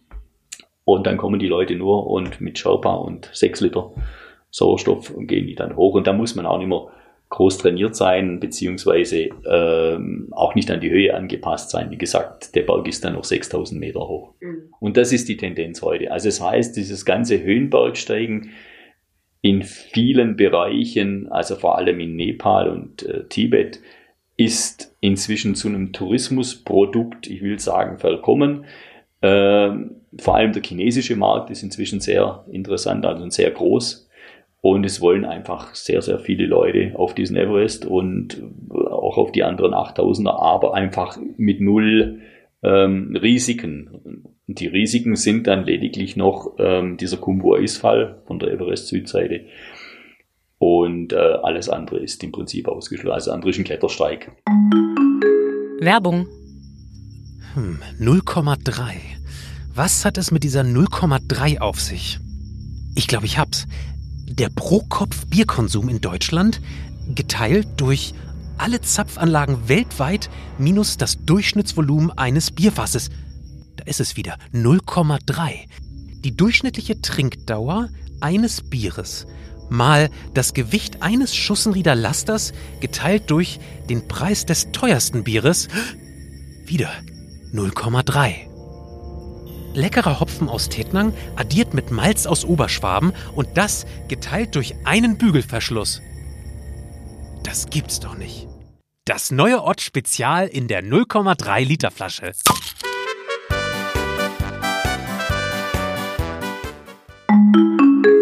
Wenn man sich ein bisschen näher mit der Materie befasst, dann ist dieses Bild, was man vom Everest hat und vom Basecamp, auch sehr schnell ähm, kein so schönes mehr. Also das verkommt zu einer Müllhalde, das Basiscamp. Ähm, Abfälle werden am Ende der Saison, die ja nun sehr, sehr kurz ist durch dieses Zeitfenster, einfach mit Kerosin übergossen und verbrannt. Der Rest mhm. landet in der Gletscherspalte. Es ist viel Hubschrauberlärm. Du fängst gerade an, den Kopf zu schütteln. So schlimm ist es doch nicht, oder? Nee, es ist anders. Am Everest ist anders. Everest ist Nationalpark, Everest National Park. Everest ist das Ganze äh, geleitet. Das, was du jetzt sagst, ist zum Beispiel am Makalu ist das so. Ja. Okay. Am Everest ist so, die haben ja ein Riesenmüllproblem. Also es sind ja, wie gesagt, es sind in der Saison ungefähr 1000, 1000 Leute und nochmal so viel Schau. Also du hast 2000, dann hast du Köche, äh, Träger. Also du hast ungefähr 30.000 Leute, die gehen alle aufs Klo. Mhm. Die produzieren alle Müll. Und dieser Müll muss weg. Da hat man schon vor Jahren ein System, also die, im Everest wird in Tonnen, das Geschäft in Tonnen gemacht. Also die Toiletten sind über einer Tonne, ja. so einer, so einer, so einer blauen Expeditionstonnen und mhm. dann wird diese, diese ganze Sache oder raustransportiert nach Gorakshep. auch der ganze Müll in Gorakschep draußen, wird der Müll getrennt und dann wird viel mit Hubschraubern oder Jacks äh, runtergebracht. Also das funktioniert im Everest relativ gut inzwischen. Man muss auch eine Müllgebühr, also Mülldeposit hinterlegen, dass man nicht mehr zurückkommt. Dann gibt's immer wieder Cleaning Expeditions, die den ganzen Müll runterbringen. Das Ganze funktioniert wunderbar ungefähr bis Lager 2. Nur, höher, zum Beispiel oben das Süd, Lager 3 und Lager 4 schon, also das ist das in der Lotsewand, das Lager und dann oben am Südkohl, da funktioniert das ganze System nicht mehr so recht, weil man jetzt, um den Müll herunterzubringen, Sauerstoff einsetzen muss. Mhm. Das heißt, die Sherpas, die diesen Müll ja runterbringen müssen oder sollen, äh, die müssten ja jetzt mit Sauerstoff ausgerüstet werden. Das heißt, das kostet jetzt nicht nur den Sherpa, sondern man muss den Sauerstoff dafür nur zahlen. Ja. Und dann wird's, dann wird's uninteressant. Dann machen es die Leute nicht mehr. Das heißt, inzwischen ist so, also ein Zelt, zum Beispiel, der, der Wert von einem Zelt ist geringer, wie das Zelt dort oben mit Sauerstoff wieder runtertragen zu lassen. Deshalb bleiben da oben die ganzen Zelte. Also das ist die höchste, sage ich immer, der höchste, wenn man Zelte braucht, am Everest Psychologen gibt's einiges. Äh, die lassen, also im Lager 3 und Lager 4 bleibt das alles zurück. Dann wird immer wieder gesagt, ja, die Sauerstoffflaschen, das ist ein Schmarrn, die Sauerstoffflaschen, die haben einen Wert von 200 Dollar. Pfandflaschen sind das. Also die kommen runter. Da kann man sich nur mit den Sauerstoffflaschen kann man sich ein ganz gutes Gehalt machen. Also die liegen immer rum. Ähm, am Everest sieht das, ich sage mal, besser aus. Die müssen ja immer gucken, die müssen ja aus dem ganzen Schnee und Eis auch Trinkwasser machen. Das heißt, also die schauen da schon tunlichst, damit es da nicht, äh, damit eben die Trinkwasserversorgung und die Abwasser, dass ja. das nicht gemischt wird. Also da geht das schon. Äh, das kriegen die auch in den Griff, denke ich, ähm, weil das einfach schon so riesig ist. Am Everest, was mehr stört, ist der Flugzeuglärm, also mhm. Hubschrauberlärm. Das ist schon, ich war ja lange Zeit nicht mehr in dem Gebiet und bin dann vor zwei Jahren das erste Mal wieder an Everest gekommen. Ich habe früher viel am Island Peak auch mal gearbeitet als, als Stützpunktleiter und war sehr viel in diesem Everest Nationalpark unterwegs, damals für den DAV Summit Club. Und bin jetzt eben vor zwei Jahren jetzt wieder an Everest hintergekommen mit dieser Lotse-Sache und es ist schon Wahnsinn. Also ich habe mich erkundigt, es gibt inzwischen 37 Hubschrauber in Nepal, also es war vor zwei Jahren. Mhm. Und die meisten fliegen eben im Solo Kumbu. Die Touristen rein und raus. Früher war ja so eine Geschichte dann, das hat man jetzt aber gestoppt, also dass man, dass die Touristen dann plötzlich hinten in Gorakschep dann Bauchschmerzen bekommen haben. Und dann hat man sich mit dem Hubschrauber holen lassen, hat das hier bei der Versicherung eingereicht und dann hat die Versicherung den Flug bezahlt. Äh, das ging dann so weit, dass sogar ähm, Tracking Guides von Hubschrauber Companies, also Backschiss bekommen haben, die gesagt, du pass auf, wenn du uns einen Kunden bringst, dann kriegst du einen 100, 100 Dollar extra, was für den ja quasi ein Wochengehalt ist. Mhm. Und der hat dann den Kunden eingeredet, ja, da gehen wir und dann wollte er doch nicht mehr rauslaufen, oder? Da gibt's eine Möglichkeit. Und so hat man im großen Stil hat man da also mhm. beschissen. Da haben dann die Versicherungen irgendwann mal mitbekommen. Und ja, es läuft nicht mehr so, aber da konnten sich natürlich viele Hubschrauber äh, Firmen etablieren und sich auch ganz gut damit, äh, damit da hat man sehr gut Geld damit verdient. Aber jetzt ist es so, als ich, als ich hinten war, war es ungefähr so, dass alle zehn Minuten Hubschrauber gestartet oder gelandet ist. Und das ganze Solo Kumbu vor, was ich immer als wunderschönes Trekking in Erinnerung hatte, war bei schönem Wetter ein Hubschrauber nach dem anderen. Ein Hubschrauber lernen, man kam sich vor wie auf dem Flughafen. Also das ist diese Romantik, mit Everest äh, in der Saison ist damit also ist flöten. Mhm. Ja. Makalu, haben wir vorher drüber geredet, der ist nicht so bekannt, ist nicht so viel los, da läuft es nach wie vor so ab, dass man Müll bleibt oben, wird oben in den Dings, wird in die Gletscherspalten geworfen, im Basecamp am Ende der Saison. Äh, ich war ja letzte, äh, vor zwei Jahren sehr lange, ich bin ja dann noch, da war das Basecamp schon abgebaut und bin dann von unten nochmal gestartet für einen Gipfel, Gipfelversuch und bin dann hochgekommen und dachte, ich traue meinen Augen nicht. Das ist wirklich so, dass man da also alles auf den Haufen schmeißt und dann mit Kerosin übergießt und dann brennt da brennt der Müll also vor sich hin. Mhm. Metall liegt natürlich so rum. Also es sah schon eher grausam aus. Soll sich jetzt aber auch ändern am Makalu. Also das wollen sie jetzt auch was machen. Aber bisher ist das nicht so. Wie passt das zusammen? Also wenn man jetzt von den Menschen ausgeht, die nicht diese klassische Touristen ähm, Einstellung haben und sagen, Hauptsache ich bin mal da oben gewesen mit allen möglichen Hilfsmitteln, sondern denen, denen wirklich, die die Berge ähm, faszinierend finden und die Bergsteiger sind, die haben ja meistens eigentlich auch ein ziemliches ähm, Verständnis für die Natur. Äh, wie, Wie passt das zusammen, dass man das hinnehmen kann, dass man da eigentlich. Man kann es, man kann es, man kann es eigentlich nicht hinnehmen. Also man muss, ich bin froh, dass ich, dass ich viele von den Bergen noch machen konnte zu einer Zeit, wo das noch nicht so Mode war oder so touristisch war, wo Bergsteiger noch an diesen Bergen waren. Aber heute muss man sagen, dass diese, ich sage mal, fast alle 8000er in Nepal und Tibet, das ist, das ist, ja, das ist, das hat nichts mehr mit Bergsteigen zu tun. Das ist, das ist Disney World oder Disneyland. Mhm. Ähm, ja, es ist, man muss, man kann an diese Berge schon gehen, entweder nicht in der Hauptsaison oder man nimmt sich Berge äh, nicht auf dem Normalweg, dann hat man das natürlich nach wie vor dann hat man das. Das kann man aber nicht mehr solo machen. Also ich bin natürlich auf diesen ganzen, diese Infrastruktur auch angewiesen. Also ich heißt, ich komme auf diese ganzen Berge nicht hoch, wenn da keine Fixseite drin ist, weil mir das einfach zu gefährlich ist. Äh, diese Spalten und Sachen, wenn ich, kann ich nicht alleine überqueren. Wenn keine ja. Fixseite drin ist, dann geht das nicht. Also ich bin ein Stück weit darauf angewiesen, wenn ich das so weitermachen will. Die Frage ist, will ich das? Weiß ich auch nicht ich will noch ein paar von den 8000er besteigen. Also ich habe jetzt sieben, äh, will da noch ein paar machen, aber alle 14 werde ich nicht machen. Und bin natürlich auf diesen ganzen Dings angewiesen. Jetzt ist die Frage, was suchst du dabei? Ich suche da natürlich nicht die, ah, wie soll ich sagen, die Bergromantik oder die Bergeinsamkeit. Wobei ich sagen muss, die, die mir jetzt noch verbleiben, das sind jetzt eher Berge, die nicht so bekannt sind. Also jetzt der Kanchenjunga zum Beispiel, da ist sicherlich nicht viel los. In, mhm der, oder auch am Dolagiri, der, den ich noch nicht bestiegen habe, da ist auch nicht so viel los. Es sind natürlich äh, die, die Modeberge ist natürlich der, der Everest. Es ist der, es ist der Manaslu inzwischen. Der Manaslu ist der neue, sagt man, das ist der neue Everest für die Herbstsaison. Also das ist ein Berg in Nepal. Früher ist man auf den Choyu, der ist inzwischen zu teuer geworden, der liegt in Tibet. Mhm. Und die Chinesen, die haben inzwischen die Gipfelgebühren ziemlich hoch gesetzt und dann kann man auch nicht jedes Jahr rein. Tibet ist immer so eine Sache, dann schließen sie es wieder. Und jetzt hat man den Manaslu auserkoren und die haben jetzt die gleichen Besteigungszahlen, was sie am Everest im Frühjahr haben, haben sie jetzt am Manaslu im Herbst. Also jetzt war gerade, ist die Manaslu-Saison gerade wieder zu Ende. Da waren wieder 200 Leute am Gipfel. Mhm. Die machen das mit Sauerstoff. Der ist 8180 mehr, ich weiß nicht, um die 8,2 hoch. Und jetzt hat man einfach für die Leute, jetzt hat man zwei Saisonen, jetzt hat man Everest im Frühjahr und, dann, und hat im Herbst nochmal dasselbe und hat gleich viele Leute, gell, das läuft inzwischen. Man muss vielleicht sagen, wo es weniger touristisch zugeht, ist nach wie vor in den 8000 in Pakistan. Mhm. Also das ist vielleicht nach wie vor das, was das ursprünglichere äh, Höhenbergsteigen noch. Also das sind die Gashebrums und der Broad Peak der K2 und dann eben der Nanga Parbat. Das ist sicherlich noch das, was wir früher auch in Nepal hatten. Und äh, was vielleicht dazu kommt, inzwischen gibt es eben, früher ist man immer auf deutsche oder europäische Organisatoren angewiesen gewesen. Inzwischen ist es so, dass einfach die Locals so gut sind und die mit den Preisen auch entsprechend runtergehen. Also es bucht fast niemand mehr hier über eine deutsche Agentur. Mhm. Also es, oder eine, sondern es bucht jeder direkt in Nepal.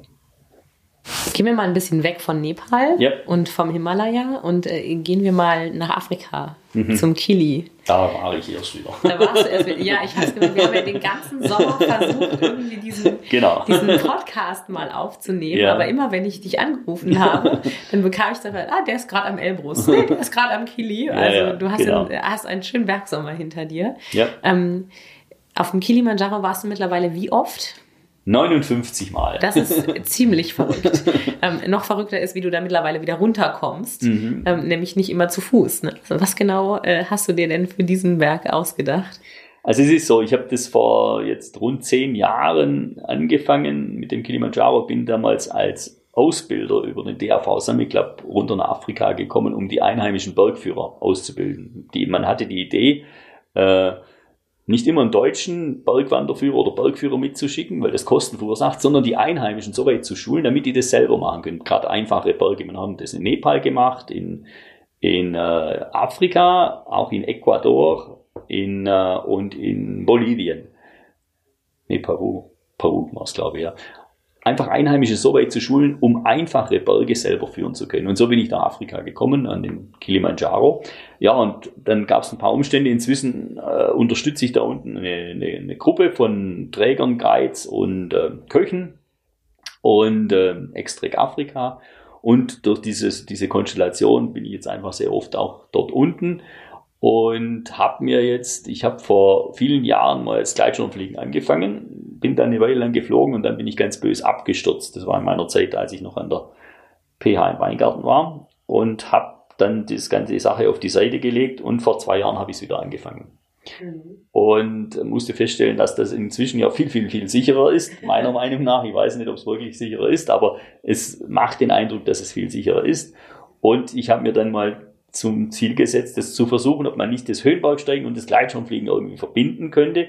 Zumal ich auch immer wieder mit den Knien Probleme hatte. Also ich trainiere das sehr, Absteigen immer. Genau, also ich trainiere sehr viel am Hochgrad und mein Ding war jetzt immer, mal der Hochlaufen ist ja super, aber das runter ist halt eine Tortur. Weil die Brunnenauscharte wahrscheinlich. Genau, genau.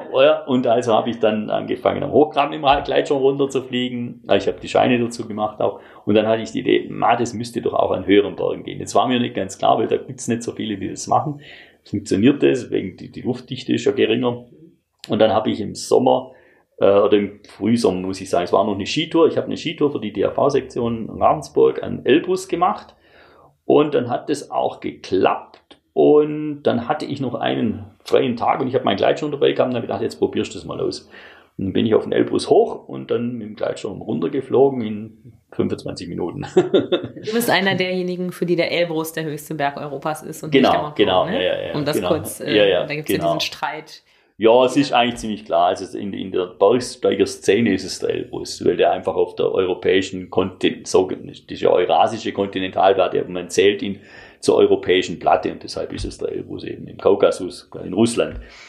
Und ähm, ja, von dem bin ich dann runtergeflogen im Juni und dann hatte ich nochmal eine Tour im Juli, also eine Sommertour dann, oder Juli, August, am Anfang der Sommerferien.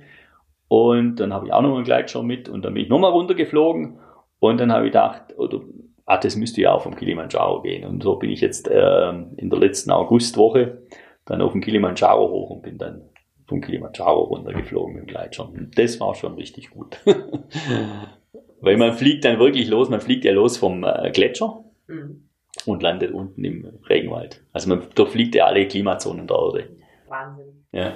Musstest du da irgendwie ähm, eine Genehmigung für Ja, einen ja, oder das- hast du es einfach so Nein, nein, gemacht? nein, nein, das ist ein ziemlicher, das ist ein ziemlicher Aufwand. Also ich habe das schon lange, ich habe das vorgehabt, schon seit einem Jahr. Und es ging jetzt drum, da musste man zuerst mal, also inzwischen ist es genehmigt. Man muss dazu sagen, wir haben vor drei Jahren haben die äh, neue Sportarten freigegeben im Kilimanjaro. Das ist das Mountainbiken, das ist das Klettern am Mawensi und das ist das Paragliden. Das ist freigegeben worden. Allerdings war da keine Infrastruktur und kein Know-how da. Man hat das einfach freigegeben und freigeben heißt in, in Afrika oder Tansania immer, freigeben heißt, ihr dürft jetzt da hoch, aber ihr müsst natürlich extra was zahlen. Also das, das ist beim Mountainbiken sind es 60 Dollar am Tag und beim Paragliden sind 600 Dollar. Nur für die Paragliding-Lizenz. Und dann hast du ja die Eintrittsgebühren sowieso. Also es ist ein relativ teurer Spaß. Und dann war aber nicht klar, den damals den, den, den äh, Nationalparks Verantwortlichen, ich arbeite ein bisschen zusammen mit denen, ähm, dass da ja beim Paragliden auch noch andere involviert sind, nicht nur der Nationalpark, weil da gibt's unten den internationalen Airport, den Kia Airport. Das heißt, man muss, man muss natürlich zuerst einmal gucken, welche Lufträume werden da berührt. Mhm. Und bei uns ist es so, wir dürfen, also ich darf zum Beispiel in Waldburg nicht Paragliden, weil, ich den, weil das die Einflugschneise ist, der Luftraum von der, von der, von Friedrichshafen Ja. ist. Also, das geht nicht. Und wir sind jetzt vom Kilimanjaro Airport nicht so arg weit weg und dann ist in Moshi auch noch so ein kleiner Airport, als dass man hier einfach fliegen könnte. Und dem war so, also man braucht dann zusätzlich eine Genehmigung von der, äh, vom Luftfahrtministerium in Dar es Salaam, ziviles Luftfahrtministerium in Dar es Salaam, dann braucht man eine Genehmigung vom Kilimanjaro Airport und muss mit dem Tower, muss sich oben eine Flugfreigabe holen, also per Funk. Mhm. Und dann funktioniert das alles. Man muss dazu sagen, in Afrika ist das offiziell gibt es immer so einen Weg, der funktioniert meistens nicht, sondern man muss immer irgendwelche inoffiziellen Wege, die nicht ganz kostengünstig sind, gehen. Ah, okay. Aber dann funktioniert's. Also ich hab's, Ja. wir haben es hinbekommen. Also ich bin dann mit, äh, mit zwei, mit einem Schweizer und mit einem Österreicher war ich jetzt im August oben. Ja. Und wir hatten die Genehmigungen. Und habe aber vorher äh, die den Tower noch besucht und ähm, mich da abgesprochen, wie wir denn das genau zu machen haben. Und dann stelle ich mir das vor, du stehst oben, sagst, ich würde dann jetzt gern und von unten kommt die Flugfreigabe, oder? Na, ich hole mir die Flugfreigabe am Tag vorher schon. Ja. Ähm, und dann gebe ich oben nur noch Bescheid, ja, Takeoff und dann Landing, genau, über Funk. Was für ein Gefühl ist das, von diesem Berg runter zu fliegen? Das ist schon, also wenn man so oft wie ich oben war, ist das natürlich schon ja, super faszinierend. Also Fliegen ist sowieso etwas ganz Faszinierendes. Das ist auch ganz schwierig. Ich finde immer, das ist so eine Dimension, die kann man gar nirgends anders erleben als beim Fliegen selber. Und das Gleitschirmfliegen ist halt wirklich noch, das ist, hat also auch was mit Fliegen zu tun. Also ich bin oft am Hochgrad und dann kreischt mit irgendwelchen Greifvögeln, mit einem Milan oder so, der dir die Thermik anzeigt, kreischt dann rum. Das ist schon was ganz Faszinierendes. Also es ist auch sicherlich, ich denke, das ist mein Sport. also dieses Hochgehen und runterfliegen, das ist schon mein Ding. Weil da hast du beides eben und bist in den Bergen. Und die Knie bleiben in Ordnung. Ja, ja. Für welchen Berg würdest du dir das noch wünschen? Was hast du im Hinterkopf? Ja, ja, schon. am, liebsten schon am, am liebsten schon vom Everest, klar. Für wie realistisch hältst du das? Weil, also, also zum der Fliegen. Der klassische Gleitschirm wiegt ja auch ein bisschen. Ja, was. aber das ist nicht so dramatisch. Also ich denke vom Gewicht her, also ich habe jetzt einfach, ich weiß, wie ich in der Höhe bin und ich habe ja auch noch Gepäck dabei. Also ich denke, das, äh, das, also von dem her wird's gehen. Äh, ich denke auch, weil ich ja ohne Sauerstoff gehe und ich habe mir jetzt einfach mal geschaut, wie waren das immer mit den, mit den, ähm, mit den Bergen ich bin ja sowieso nur oben, wenn es vom Wind her ganz in Ordnung ist. Sonst kann ich ja gar nicht hoch ohne Sauerstoff. Das heißt, und wenn ich oben bin, dann kann ich auch fliegen, weil dann die Wind, vom Wind her das passen würde. Und das Zusatzgepäck, ja, das ist, denke ich, schon machbar. Ob es jetzt vom Everest wirklich geht, ist ohne Sauerstoff, weiß nicht, hat doch keiner gemacht.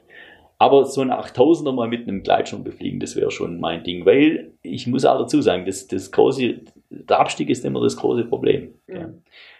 Und wenn du dann natürlich sehr, sehr schnell aus dieser Gefahrenzone, also aus dieser Niedrig Zone mit diesem niedrigen Sauerstoffpartialdruck draußen bist mit dem Gleitschirm, dann ist das ja, dann ist das Ganze ja eigentlich auch sicherer. Jetzt muss ich eine sehr laienhafte Frage zum Thema Thermik stellen. Ja. Ähm, ist es nicht möglich, dass man dann zu viel Thermik hat und über die 8000 Meter oder quasi über die Gipfelhöhe hinaus äh, katapultiert werden ja, könnte ja, und dann zu weit oben ist? Ja, ja. Also das ist ja auch, der, also jetzt, ich habe jetzt ein bisschen Erfahrung, ich bin jetzt kein Crack in dem Sinn, aber ich habe jetzt ein bisschen Erfahrung beim Fliegen in der Höhe, durch dieses zweimal vom Elbrus und jetzt vom Kilimanjaro. Das geht natürlich nur ganz früh morgens. Also Thermik hat ja immer was mit Erwärmung zu tun. Das heißt, wenn die Sonne hochkommt und am Äquator, gell, da willst du nicht in die Thermik kommen. gell? Weil die Sonne hat hier schon richtig Power. Das heißt, wir, ich fliege kurz nach Sonnenaufgang. Also am, am, am Elbrus bin ich morgens um sechs einmal und dann um 6.30 Uhr geflogen, mhm. um nicht in die Thermik rein. Elbrus ist jetzt nicht so weit südlich, das ist ungefähr Höhe von Rom. Ähm, aber trotzdem im, äh, im Kaukasus, es ist schon, im Sommer ist natürlich schon, da, da, hat, da klar, da haut es die über den Gipfel hoch. Also ich bin auch beim zweiten Flug damals, bin ich am Gipfel oben gekreist. Mhm. Also ich konnte mich oben, ich bin dann raus aus der Thermik. Man versucht möglichst aus dieser Thermik rauszukommen. Man versucht nur einen Abgleiter zu machen, weil klar, das, dort wo es hochgeht, geht es am Rand auch irgendwo runter. Mhm. Das heißt, wenn ich mit dem Gleitschirm in die Thermik reinfliege und fliege aus der Thermik, dann kriege ich eine auf die Kappe. Das heißt, es wird, Thermik heißt auch, ist, es geht zwar hoch, aber es ist immer so eine, eine ruppige Angelegenheit. Ja. Weil dort, wo die Luft aufsteigt, steigt sie am, am Rand auch wieder ab. Gell? Deshalb ist das, das ist eher nicht das, was man will beim Höhenbergsteigen und Fliegen. Das heißt, es geht nur morgens, sehr früh morgens. Am Kilimanjaro sind wir um 7 Uhr irgendwas geflogen. Weiß ich gar nicht, aber da geht die Sonne um 6 auf. Und dann hast du noch ein bisschen gewartet und dann sind wir dann geflogen. Also es geht nur früh morgens. Und wenn du von einem 8000er fliegst, klar, würde es nur morgens gehen. Das heißt, du müsstest auch deine, ähm, deinen Rhythmus, wann man aufsteigt, auch ein bisschen verändern. Klar, du, ja, das ist nicht so. Es ist halt so, für den ganz hohen wird es schwierig, weil du kannst bei Nacht, das Problem ist immer die Wärme. Die, also das heißt, du musst, du musst gucken, dass du, dass du möglichst nicht zu lange in der Nacht läuft, weil da ist halt wieder kalt. Mhm. Du brauchst ein bisschen Sonne, damit es dich von außen ein bisschen erwärmt.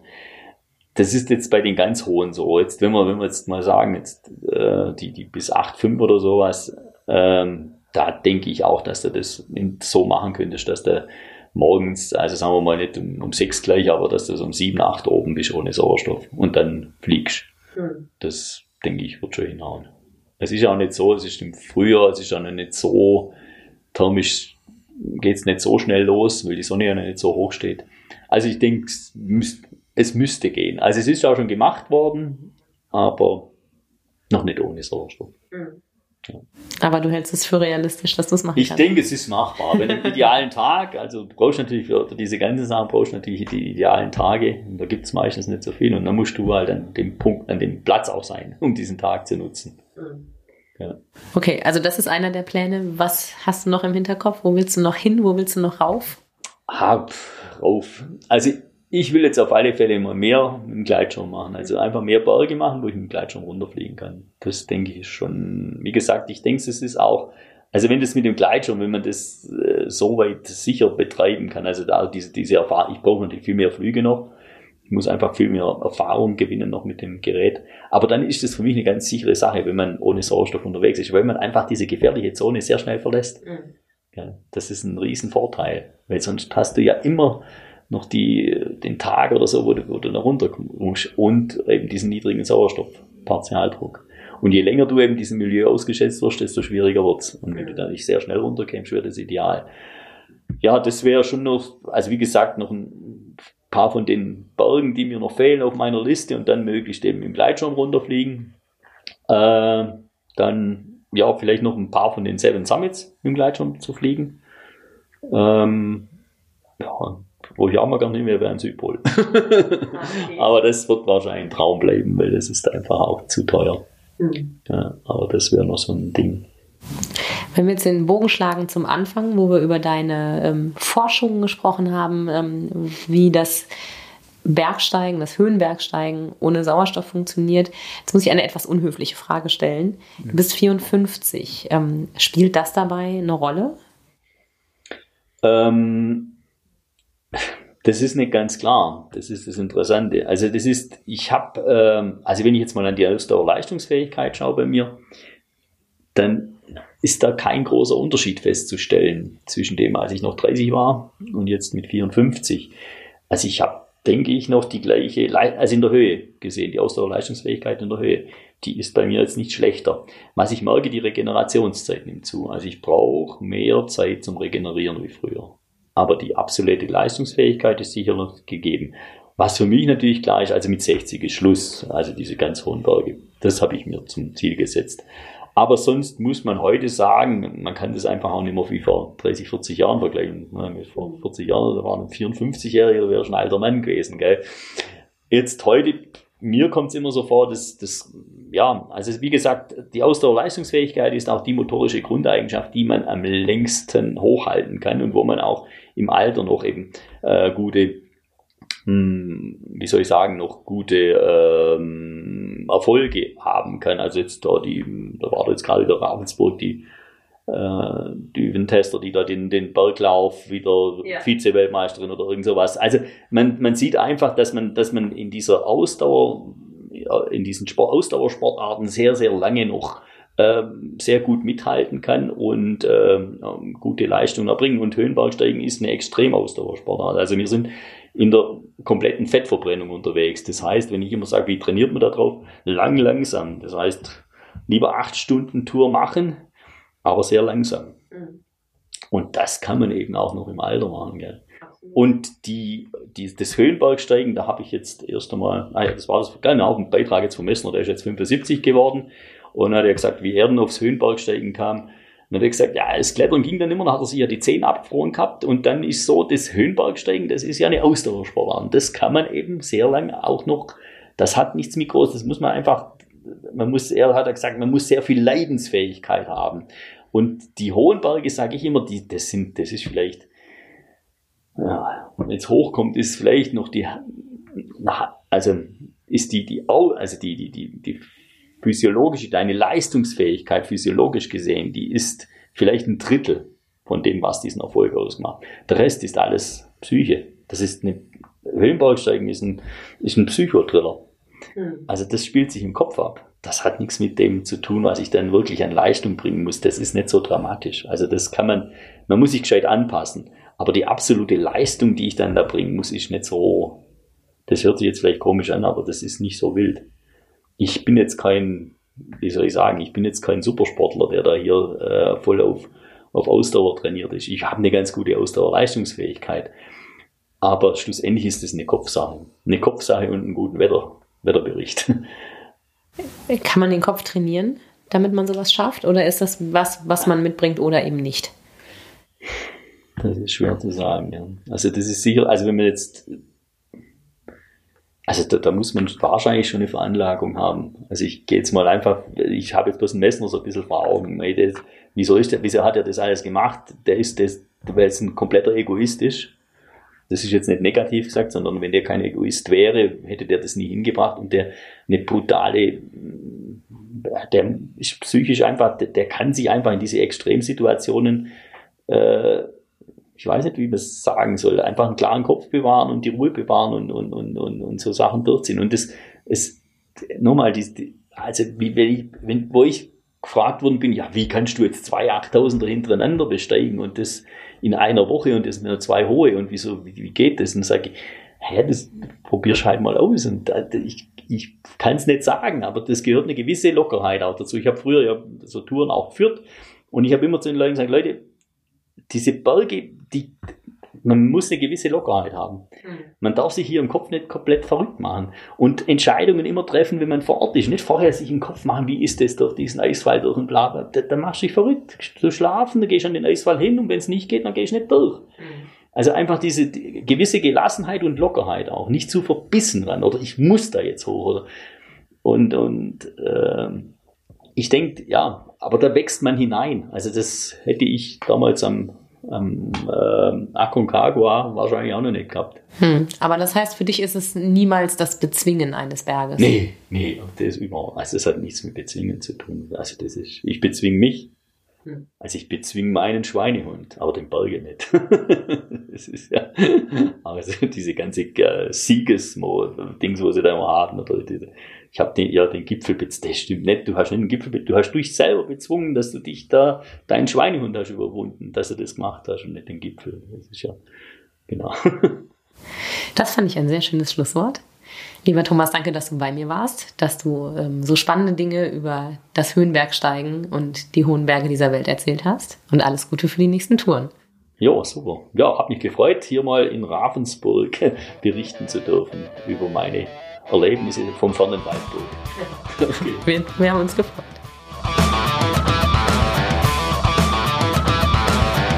Das war Sachs Pauli. Ich bin Andrea Pauli und zuständig für Moderation und Redaktion dieses Podcasts. Die Technik und Umsetzung liegt in den Händen von Fabian Wingenheimer. Die Musik hat Tommy Hauch für uns geschrieben und eingespielt.